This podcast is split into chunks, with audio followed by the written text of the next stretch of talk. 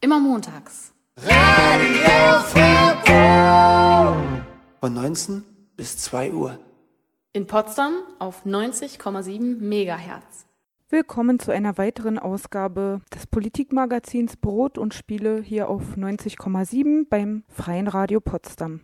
Das Jahr 2011 geht zu Ende, die Jahresrückblicke werden geschrieben. Ob der arabische Frühling, beginnend am Tahrirplatz in Tunesien und bis heute andauernd in Syrien, das europäische Migrationsdebakel im Zuge der Flüchtlingswellen nach Lampedusa, die Atomkatastrophe von Fukushima mit ihren nicht absehbaren Folgen, die Hungersnot in Ostafrika, die drohende Pleite Griechenlands, die Verhaftung Ai Weiweis in China, die Bemühungen Palästinas um Aufnahme in die UNO und nun jüngst die Überlegungen Israels, militärisch im Iran zu intervenieren. Es war ein sehr bewegtes Jahr. Ein Jahr, in dem zehn Jahre nach den Anschlägen auf das World Trade Center die Aufmerksamkeit der Weltöffentlichkeit kurz nach dem 11. September auch wieder auf New York City gelenkt wurde, als dort vor wenigen Wochen der amerikanische Herbst begann. Von Bewegung und Engagement soll heute die Rede sein, von Reform und Revolution und von den Schlagworten, die all diese Ereignisse beschreibend begleiteten, vom Demokratie- und Legitimationsdefizit, von mangelnden Mitspracherechten und kritisierten Machtverhältnissen. Ich war in den vergangenen Wochen in Vorbereitung auf diese Sendung also unterwegs, auf der Suche nach Stimmen des überall aufkeimenden Protests. Was ist die Motivation der Leute, auf die Straße zu gehen? Ist es ein Demokratiedefizit? Ist es das Gefühl, da haben eben diese ein Prozent die ganze Macht irgendwie in der Hand? Oder ist es aus einer ähm, also anderen persönlichen Motivation nochmal heraus, einer ganz konkreten, sowas wie ich krieg äh, keinen Kredit oder ich kriege ähm, keinen Masterplatz, ich rutsche irgendwie nach meinem Studium, nach meiner Ausbildung oder wenn ich überhaupt eine Ausbildung bekomme, irgendwie in die Armut. Die Frage ähm, finde ich halt total spannend. Ist das eigentlich ähm, der Protest irgendwie auch ein Ausdruck dessen zu sagen, äh, wir haben sowas von satt, dass so wenige Menschen in der Gesellschaft halt die Macht besitzen und dass es ein riesen Demokratiedefizit gibt, beziehungsweise keine Demokratie ist.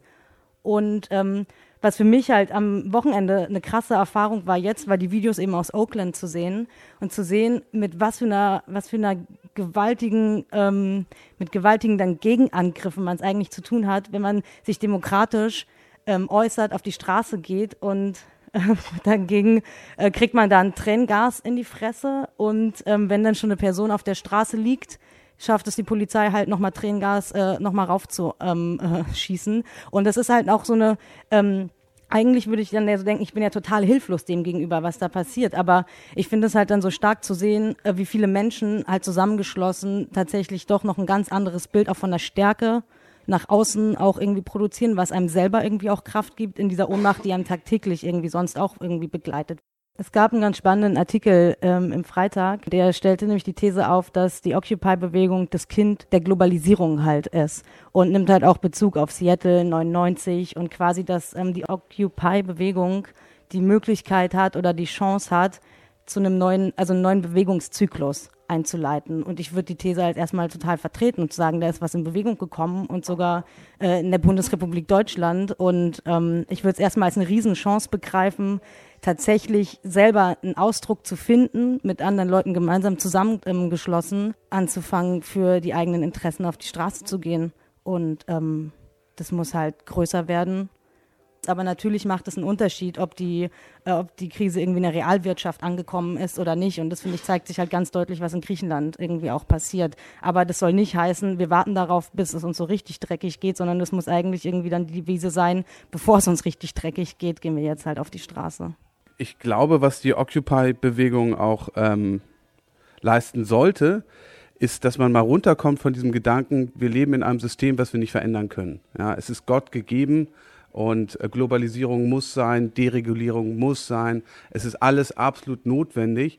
Nichts ist notwendig. Ja? Also soweit ich informiert bin, ähm, gestalte ich mein Leben selbst und soweit ich informiert bin, sollte sich auch die Gesellschaft, in der ich lebe, ihr Leben selbst gestalten und selbst die Regeln schaffen, die für alle und wirklich für das Allgemeinwohl am besten sind.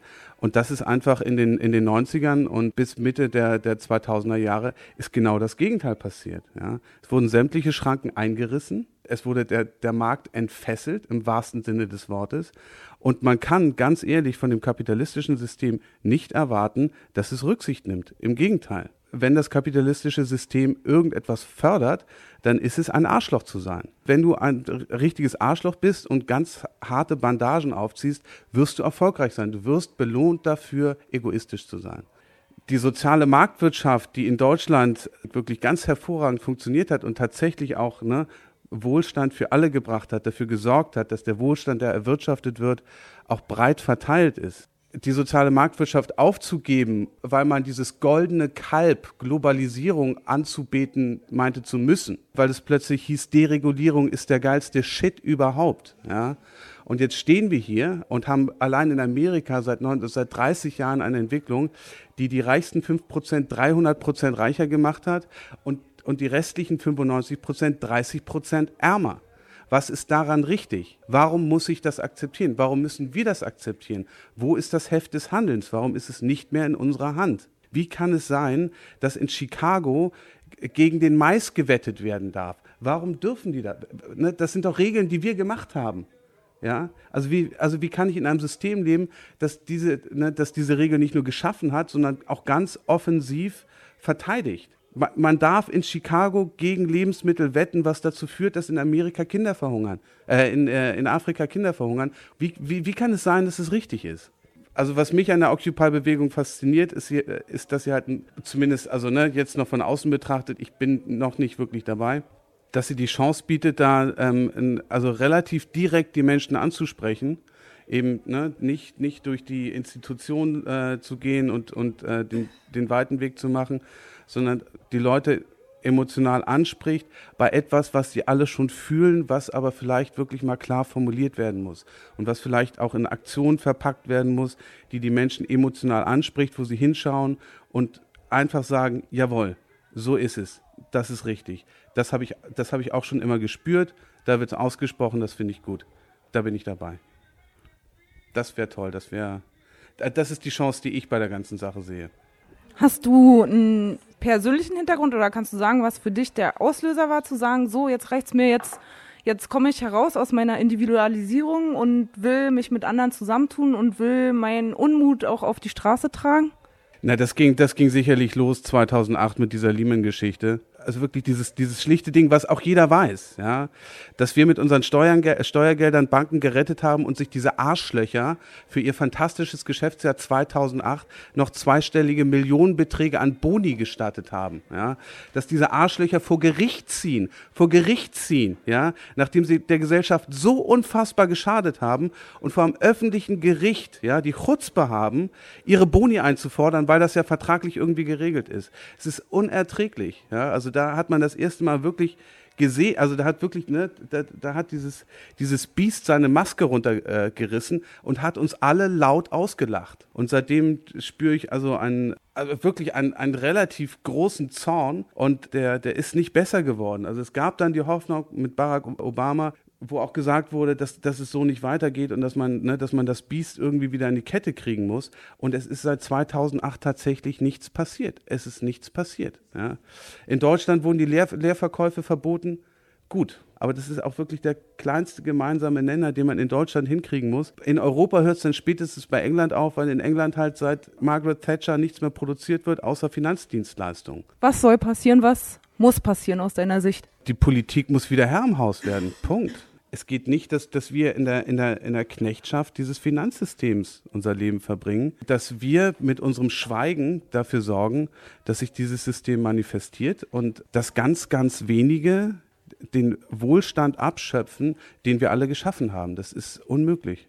Der amerikanische Herbst färbt also auch in Deutschland einige bunte Blätter. Soeben gehört die Stimmen von Franziska, Studentin, und Christoph, Filmemacher, einer Teilnehmerin und eines Teilnehmers an Occupy-Protesten in Berlin, die ich am Rande der Kundgebungen interviewt habe.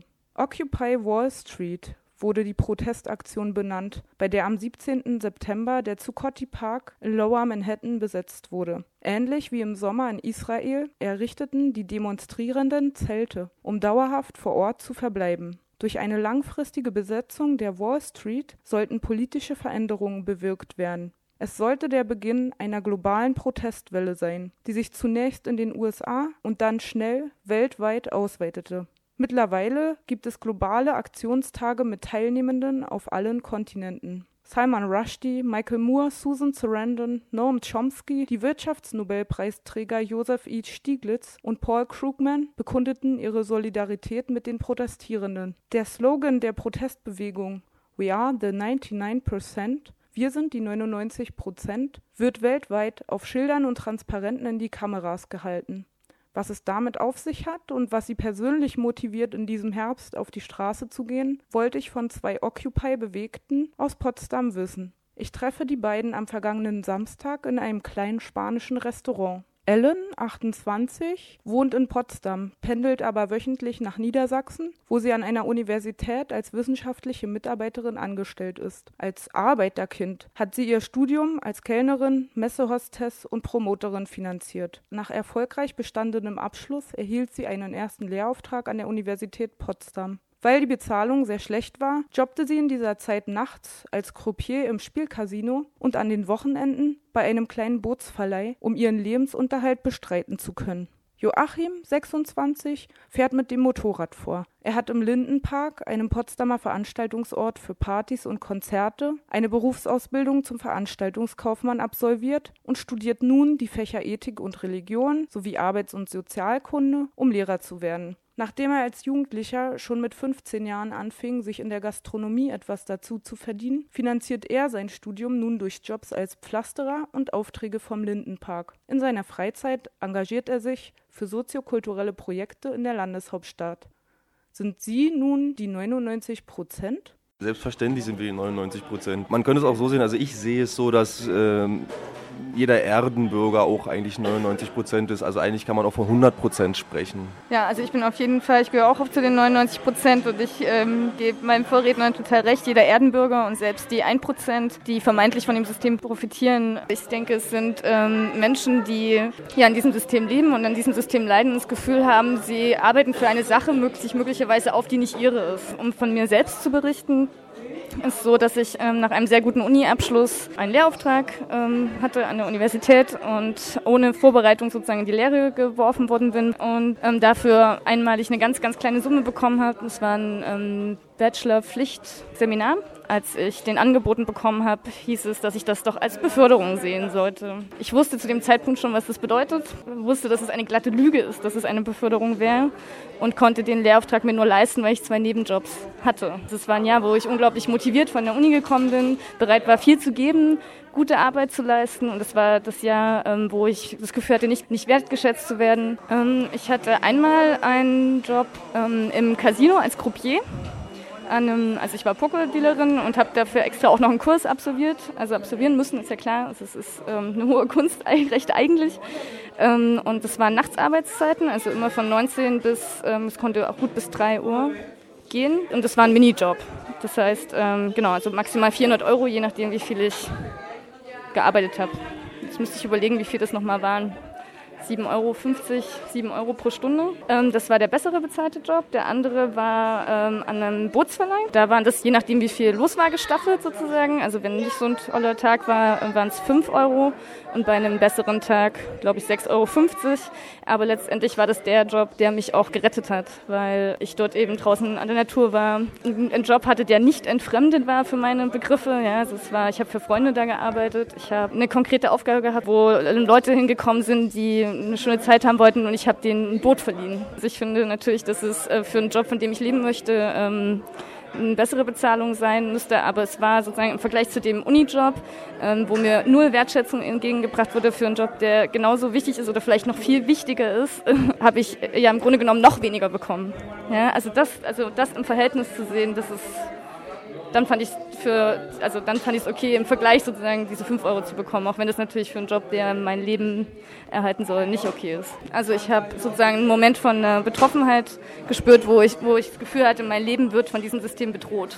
Also es, es ist Leben, also es, es eliktiert Leben, ähm, es äh, gefährdet Leben und es Ja, und ich war ganz konkret gefährdet in meinem Leben, obwohl ich vermeintlich alles richtig gemacht hatte bisher. Ja, ich habe einen sehr guten Uniabschluss äh, gemacht, obwohl es sehr schwer für mich war, das Studium durchzuziehen.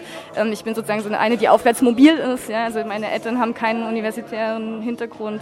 Ich habe sehr viele zum Teil sehr erniedrigende Jobs machen müssen, um mein Studium durchzuziehen. Und ich hatte trotzdem gezeigt, dass ich es kann, ja, also dass ich es geschafft habe, wie man so schön sagt. Trotzdem schien mir das verwehrt zu bleiben, was ich ähm, was ich aufgrund dieser Qualifizierung eigentlich bekommen sollte in dieser Gesellschaft und was mir ähm, auch immer suggeriert wurde. Und stattdessen habe ich aber nur Absagen bekommen. Ja? Und ich habe mich beworben, beworben, beworben und ich habe Absagen bekommen. Und ich habe jetzt innerhalb von zwei Jahren ähm, den vier, mittlerweile den vierten Vertrag an der Universität. Und alle Jobs, die ich bekommen habe, habe ich über ähm, Empfehlungen bekommen und nicht über Bewerbungen und wo ich mit meiner Leistung überzeugen konnte. Also du hattest gefragt, was ist die Occupy-Bewegung? Und ähm, total interessant ist eben, eben dieser Bewegungsbegriff, ähm, der tatsächlich in der Forschung noch äh, weitgehend ungeklärt tatsächlich ist. Also es ist total schwierig, es gibt keine so richtige Theorie der sozialen Bewegungen. Ähm, nichtsdestotrotz gibt es Definitionsversuche und eine, die ähm, ein bisschen prominenter ist, ist von Rucht und Roth und die sagen eben, dass eine Bewegung tatsächlich erst eine Bewegung ist, wenn sie konkrete Forderungen hat und ähm, wenn sie, wenn so eine Art ähm, Regelmäßigkeit von Aktionen stattfinden. Und ich denke, beides ist in der Occupy-Bewegung tatsächlich noch nicht erreicht. Also was wir äh, beobachten können, ähm, sind Protestaktionen und Demonstrationen und in ganz vielen Orten auf der Welt. Und es gibt äh, zumindest so eine Art abstrakte Forderung ähm, des äh, wieder mitbestimmen wollens möglicherweise. Nichtsdestotrotz ähm, könnte man jetzt alltagsverständnismäßig davon ausgehen, dass es äh, möglicherweise doch eine Bewegung ist. Zum einen, weil sich möglicherweise abzeichnet, es wird eine Art regelmäßige Sichtbarkeit erreicht werden. Es, sind schon wieder neue Aktionen geplant. Zum anderen hat man das Gefühl, tatsächlich es bewegt was. Ganz viele Menschen ähm, weltweit gehen auf die Straße und bewegen sich auf die Straßen, bewegen sich in die Öffentlichkeit, äußern sich öffentlich und sehen sich in so einem gemeinsamen Art von Sinnzusammenhang. Also sie sehen sich, wir sind gemeinsam hier aus den möglicherweise gleichen Gründen. Also ich habe mit vielen Rentnern da geredet, mit Jugendlichen, mit Schülern, mit Studenten. Aus sämtlichen Schichten kommen die Leute. Was sie auf jeden Fall vereint, ist halt dieses Gefühl, dass in diesem System irgendwas nicht stimmt. Runtergebrochen wird jetzt bei der Occupy-Bewegung auf die Banken, aufs Finanzsystem. Das ist natürlich ein großer Aspekt, den auch jeden betrifft.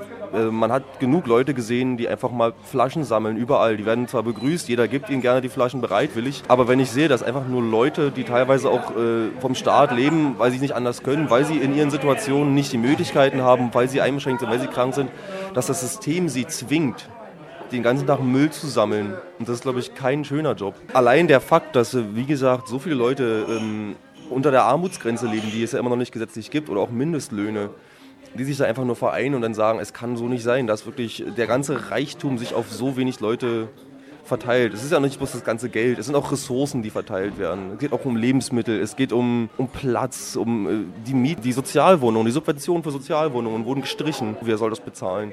Das sind alles die 99 Prozent. Das sind nicht die Leute, die mit dem BMW irgendwo langfahren können, wie auch immer. Aber wenn einem im Fernsehen suggeriert wird, oh, Sie haben 1000 Euro gewonnen, was machen Sie mit dem ganzen Geld, mit diesem vielen, vielen Geld? Und dann sieht man andere Leute, die an irgendwelchen, also man kann ja auch wieder sofort Banker verteufeln, also da sind Verluste von 63 Milliarden ach naja, oh, schon wieder 63 Milliarden verloren, ist ja nicht so schlimm. Das sind Beträge, das kann sich kein normaler Mensch mehr vorstellen.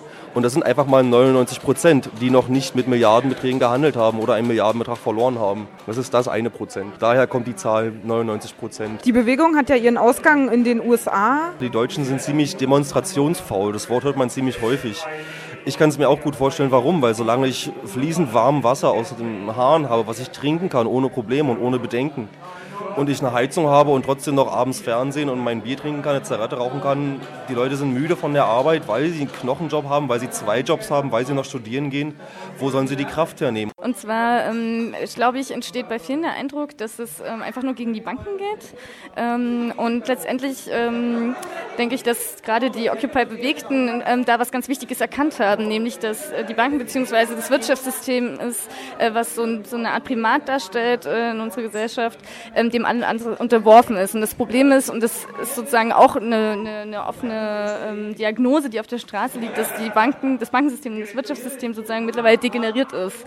Und dass äh, sozusagen dieses degenerierte System alles andere durchdringt, alle anderen Strukturen durchdringt, ähm, ähm, sozialstaatliche Strukturen durchdringt, das Bildungssystem durchdringt. Ja, also das, ähm, und das ist sozusagen etwas, wogegen es angeht. Und deswegen scheint es so, es geht gegen die Banken, aber letztendlich geht es darum, dass die Banken alles beherrschen. Ähm, ähm, es gibt ja ganz viele Seiten, wir sind die 99 Prozent, wo man Statements lesen kann von Leuten, eben die auch begründen, warum sie zu den 99 Prozent gehören. Und ähm, da sieht man schon, ähm, dass im Vergleich die Lage in den USA extrem dramatisch ist. Ja? Also dass die Leute extrem verschuldet sind, nicht äh, keine sozialen Absicherungen haben, eine Krankenversicherung möglicherweise noch haben, eventuell aber nicht zum Arzt gehen, weil die Arztkosten immer noch zu teuer ist, weil sie Versicherung nicht mehr abdeckt. Das sind Zustände, die sind bei uns noch nicht so dramatisch. Nichtsdestotrotz denke ich, dass es uns nicht davon abhalten sollte, trotzdem, ähm, das, also so wie es bei uns läuft, das zu kritisieren, so wie es jetzt ist, wenn wir nichts dagegen tun, sozusagen, dann denke ich, ist USA möglicherweise tatsächlich noch die wahrscheinlichste Richtung, in die es gehen wird. Und die Frage müssen wir uns stellen, wollen wir das? Beziehungsweise, wenn wir tatsächlich die Augen richtig aufmachen ähm, und äh, schauen, wie sind Reichtum, Armut verteilt. Christoph Butterwege ist ein Armutsforscher in Deutschland, der seit Jahrzehnten eigentlich aufzeigt, wie sich die Schere zwischen Arm und Reich auftut und wie eigentlich eine Demokratie im eigentlichen Sinne, also dass wir uns immer weiter wegbewegen von diesem Ideal. Und wenn wir sozusagen die Augen aufmachen, sind die verhältnismäßig auch hier schon unerträglich. Ja? Also ich kenne Leute, die noch das Glück haben, sozusagen zwei Jobs zu haben, also wo beide, also wo sie Kinder haben, beide berufstätig und die kommen abends erschlagen nach Hause, die kommen freitags nach Hause und müssen erst mal schlafen. Der erste Wochenendtag geht erstmal weg, um sich von der ganzen Woche zu äh, generieren. Einer ist, arbeitet auf dem Bau, der ist 40 ähm, und ist körperlich am Ende. Eine Krankenschwester, die Angst hat, auf Arbeit zu gehen, weil die Personalpolitik dazu geführt hat, dass alleine ist in der Nachtschicht sozusagen die einzige ist, die Stationsaufsicht hat. Und die hat Angst, dann zur Arbeit zu gehen, weil sie das meint, im Notfall schaffe ich das nicht mehr. Also wenn wir die Augen öffnen, sind wir schon so weit und werden erkennen, dass es so, wie es ist, unerträglich geworden ist. Du sagtest gerade, ähm, wir in Deutschland müssen Forderungen aufstellen an unsere Politiker. Die Bewegung ist ja international. Gibt es auch Forderungen, die alle Protestierenden global vereinen? Also mit den Forderungen ist schwierig. Tatsächlich ist es ja so, dass immer behauptet wird, es gäbe also keine Forderungen. Für, für mich jetzt ähm, ist, die, ist eine der zentralen Dinge, die die Bewegung anschiebt, ist eine Art Forderung nach mehr Teilhabe und Mitsprache, also so eine Art Demokratie-Moment, echte Demokratie, genau. Und, ähm, und ich denke, ähm, gerade wenn wir eine globale Perspektive auf die Verhältnisse einnehmen, ähm, nämlich dass auch äh, unser vermeintlicher äh, Wohlstand, den wir vielleicht vor ähm, ein paar Dekaden noch hatten hier in Deutschland, ähm, wo es uns sozusagen scheinbar noch gut ging. Und wenn wir da genau hinschauen und sehen, dass dieser Wohlstand auf global ausbeuterischen Verhältnissen basiert hat, dann ähm, ist das möglicherweise eine Perspektive, die uns aufzeigen kann, dass es ähm, gerade dieses Mitspracherecht ist, was global für alle von Interesse ist. Ja, und für und für die ärmeren Länder ähm, eben auch schon, schon viel, viel länger. Und man könnte sagen, dass sozusagen diese, dieser Verlust an Mitsprache ähm, und Beteiliger und dieses, dieses Leiden für eine Sache, die nicht mehr unsere ist, sozusagen uns jetzt langsam erreicht hat. Und es ist einfach an der Zeit, das gemeinsam global zu überdenken. Ja, wie gesagt, das Thema echte Demokratie. Wir wollen einfach nur eine direktere, echtere Demokratie. Wir wollen keine gekauften Repräsentanten, die vermeintlich gewählt in Parlamenten sitzen, die nicht mehr das Volk repräsentieren, sondern irgendwelche Konzerne, irgendwelche Geldwirtschaft. Es ist eine gerechtere Ressourcenverteilung gefragt. Es ist ein Wirtschaftskreislauf gefragt, der auf äh, einem Kreislauf basiert und nicht auf einer Wegwerfgesellschaft. Wir leben tatsächlich hier, um, auch wenn wir genug uns kaufen können. Die Produktlebensdauer sind keine sechs Monate mehr. Es ist eine Wegwerfgesellschaft. Das ist erschütternd. Und das basiert auf der Ausbeutung von vermeintlichen Bananenrepubliken, ärmeren Ländern.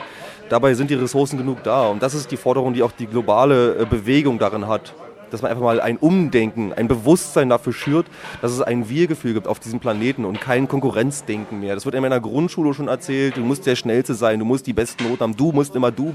Das ist kein Kampf gegeneinander. Wir müssen langsam lernen, dass auf diesem Planeten wir mit einem Miteinander viel, viel weiterkommen. Wenn wir die Probleme, die wir jetzt haben, immer noch genauso bearbeiten, wie mit dem gleichen Denkmuster, wie als sie entstanden sind, kommen wir nicht weiter. Das hat Einstein mal sehr schön formuliert. Also müssten wir jetzt mal langsam darüber nachdenken, wie wir über Probleme nachdenken, die gerade hier vorhanden sind. Und so wie es gerade passiert in den Parlamenten und in den ganzen Gremien, das sind genau die Herangehensweisen, mit denen diese Probleme erschaffen wurden. Und daher heißt es, dass es ein Umdenken in der Politik sein muss. Und das genau das ist der richtige Weg, da nach noch mehr Demokratie zu schreien dass sich die Leute wieder dort mit Themen auseinandersetzen, wie zum Beispiel vor dem Reichstag. Die Leute reden über Missstände. Einfach nur reden. Das ist schon mal großartig, wenn sich die Leute selbst austauschen und das nicht in abgeschlossenen Nischen und Kammern mit vermeintlichen Repräsentanten des Volkes geschieht, wo kein anderer mehr durchblickt, der nicht irgendwie Politikwissenschaften studiert hat. dass es dort einfach nur Mechanismen gibt, wo das Volk, der Souverän des Staates, selbst wieder souverän handeln könnte. Das ist jetzt auch auf nationaler Ebene formuliert. Wie stellst du dir das auf EU-Ebene oder auf globaler Ebene vor? Was muss passieren, damit der Wille der Weltbevölkerung zur Geltung kommen könnte? Das ist eine große Schwierigkeit der Demokratie, dadurch, dass es ein großer Umfang ist. Man könnte das jetzt nicht wieder mit einer Räterepublik vergleichen, wie auch immer. Dass das ganze System an sich der Demokratie schwierig umzusetzen ist in größeren Maßstäben, ist ja bewusst, ist ja klar. Man muss irgendwie Repräsentanten haben von Gruppen. Die Occupy-Bewegung hat ja bewusst gesagt, wir haben keine Sprecher, wir haben keine Repräsentanten. Es ist eine Bewegung, die äh, aus, dem, aus, aus jedem Einzelnen, jeder Einzelne ist die Bewegung. Wie man das auf der europäischen Ebene überträgt, da sind wieder kluge Köpfe gefragt. Ich selbst habe jetzt auch keine super Sonderlösung davor, wie es klappt, sofort auf Anhieb. Bloß wenn man jetzt sieht, dass der ESM-Mechanismus der ja beschlossen wurde, tatsächlich, da haben wir auch auf deutscher Ebene, auf europäischer Ebene keine Handhabe. Das ist ein in sich geschlossenes System, das ist vollkommen ausgeschlossen vom Bürger an sich. Wir haben keine Möglichkeiten dagegen vorzugehen. Der ESM ist der europäische Schutzmechanismus, um halt ähm, noch weitere Staatspleiten, wie man das so schön in den Medien hört, zu verhindern. Da werden weitere 211 Milliarden Euro locker gemacht, die die Bundesrepublik innerhalb von sieben Tagen zahlen muss. Ansonsten können wir verklagt werden vom ESM. Sämtliche Depeschen, sämtliche Mitarbeiter, sämtliche Veröffentlichungen, also Veröffentlichungen, wenn man es so nennen könnte, sämtliche Papiere des ESM genießen diplomatische Immunität. Das heißt, de facto, wir haben nicht einmal Einsichtsrecht. Die können klagen, wie wir wollen. Wir können aber nicht diese europäische Instanz den ESM verklagen. Da haben wir kein Recht zu. Das geht nicht. Theoretisch gesehen hebelt der ESM die Grundsätze jeglicher Demokratie komplett aus in dem einfach nur gesagt wird, ja, jetzt her mit, dem, mit der Kohle sofort oder wir verklagen euch. Um äh, zu deiner Frage nochmal zu kommen, ähm, wie kann ähm, sozusagen die Forderung nach mehr Demokratie und Mitsprache auf globaler Ebene erreicht werden? Ich denke, dazu gibt es momentan überhaupt keine Lösung und das eigentliche Ziel der Occupy-Bewegung ist zunächst erstmal zu sagen, so wie es ist, haben wir, gibt es keine Demokratie und Mitsprache mehr und erstmal also das sozusagen deutlich zu machen, aber ein Interesse daran zu äußern, wir möchten aber mitreden und sozusagen das gesamtgesellschaftlich aufzuwerfen als Frage Frage, damit möglicherweise dann der Raum geschaffen werden kann. Und deswegen ist es so wichtig, dass es sich vergrößert, dass es sich verbreitet, dass es sich rumspricht, äh, damit der Raum geschaffen werden kann, damit wir in eine Aushandlung kommen können. Wie erreichen wir das überhaupt? Das ist eine, das ist eine Aushandlungsfrage. Ist, ich glaube, da müssen auch Wege gefunden werden, die wir bisher noch nicht gegangen sind. Das kann sein, wir müssen ganz, ganz neue Wege uns ausdenken und das, das kann, da kann sich kein kluger Kopf äh, hinsetzen und sagen, jetzt habe ich die Lösung, sondern das, das kann nur mit einem, also gemeinsam erarbeitet werden. Ich denke, es muss was ganz Neues entstehen. Es muss etwas ganz Neues entstehen. Die Occupy-Bewegung selbst, seht ihr das als Fortsetzung der Antiglobalisierungsproteste äh, Ende der 90er und insbesondere in den Nullerjahren? Seht ihr euch als junge Protestierende irgendwo in einer Tradition von Attack oder wie kontextualisiert ihr euch? Also Attac hat ja diese Anti-Globalisierungsarbeiten, die, die, arbeiten schon eine ganze Weile genau mit den ähm, Aspekten, mit denen auch die 99 Prozent mit der Occupy-Bewegung jetzt arbeiten.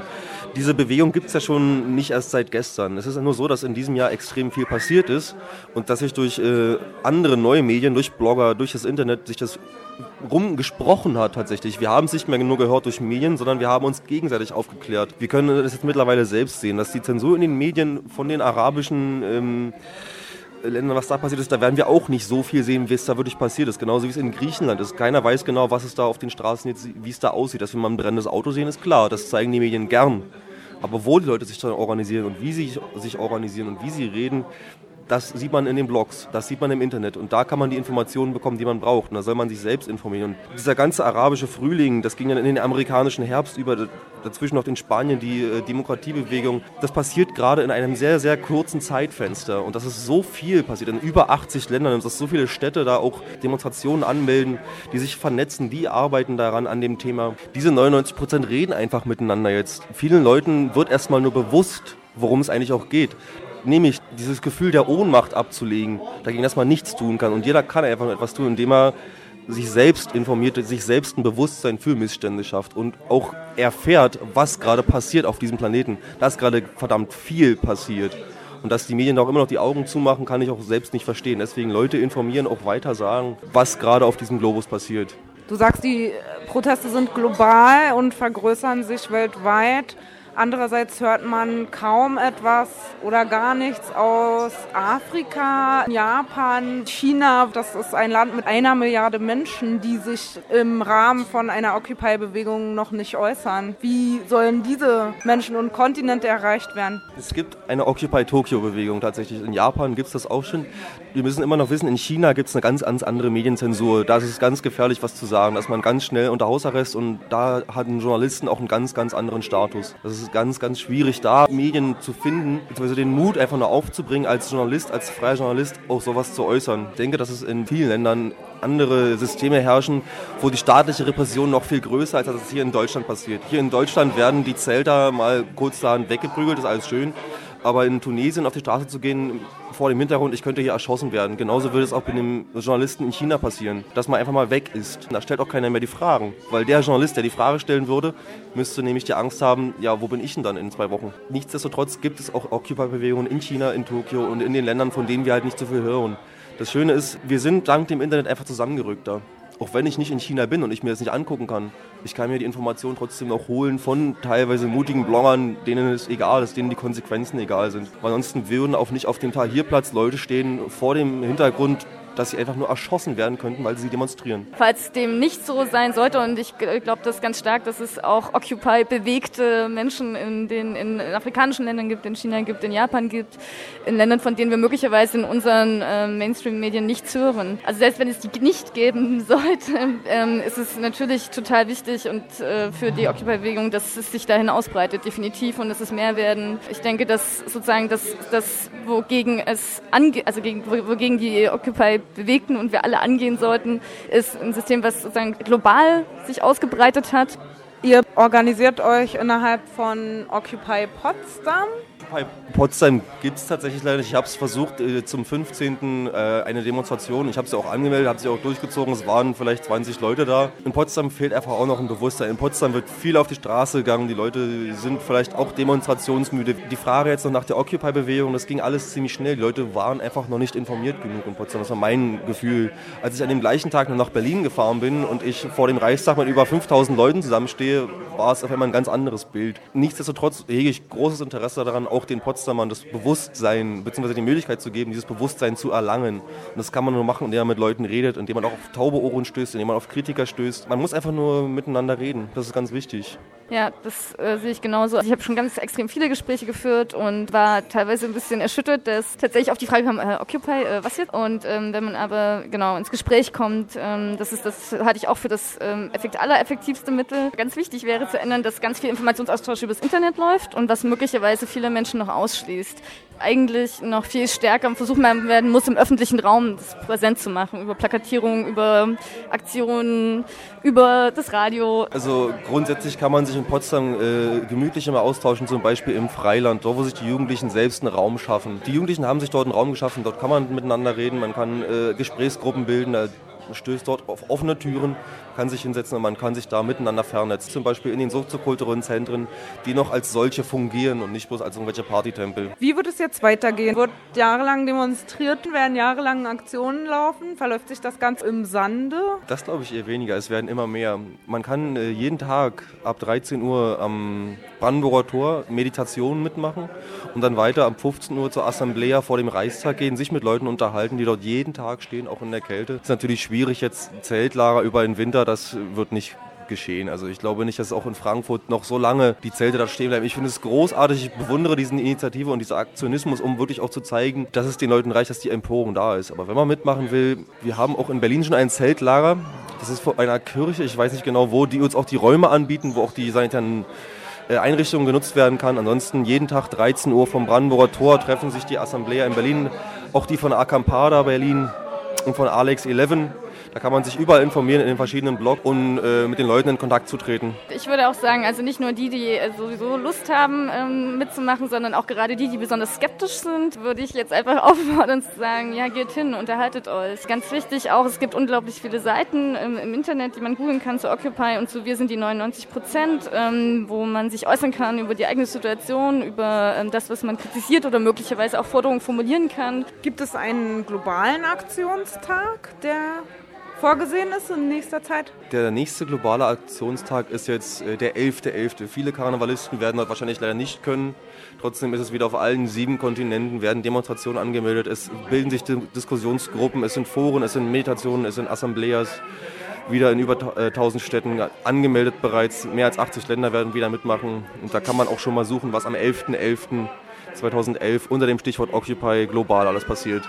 Und ähm, gleich am nächsten Tag, also wer ähm, am 11.11. .11. noch nicht genug bekommen hat, ähm, kann am 12.11. Ähm, in Berlin und ich glaube äh, parallel auf die Aktion auch in Frankfurt zu einer Aktion gehen, die organisiert ist unter anderem von Attac und von, ich glaube, Demokratie jetzt und anderen Gruppen, ähm, wo es unter anderem eine Reichstagsumzingelung geben wird. Und ähm, es gibt ein bisschen eine Kontroverse, ähm, warum es jetzt nochmal einen zweiten Termin gibt. Aber ich denke, wenn zu beiden Terminen ganz, ganz viele Menschen erscheinen und sich zeigen, ähm, kann das eine ganz wirkungsvolle äh, Aktion werden im Sinne von Occupy.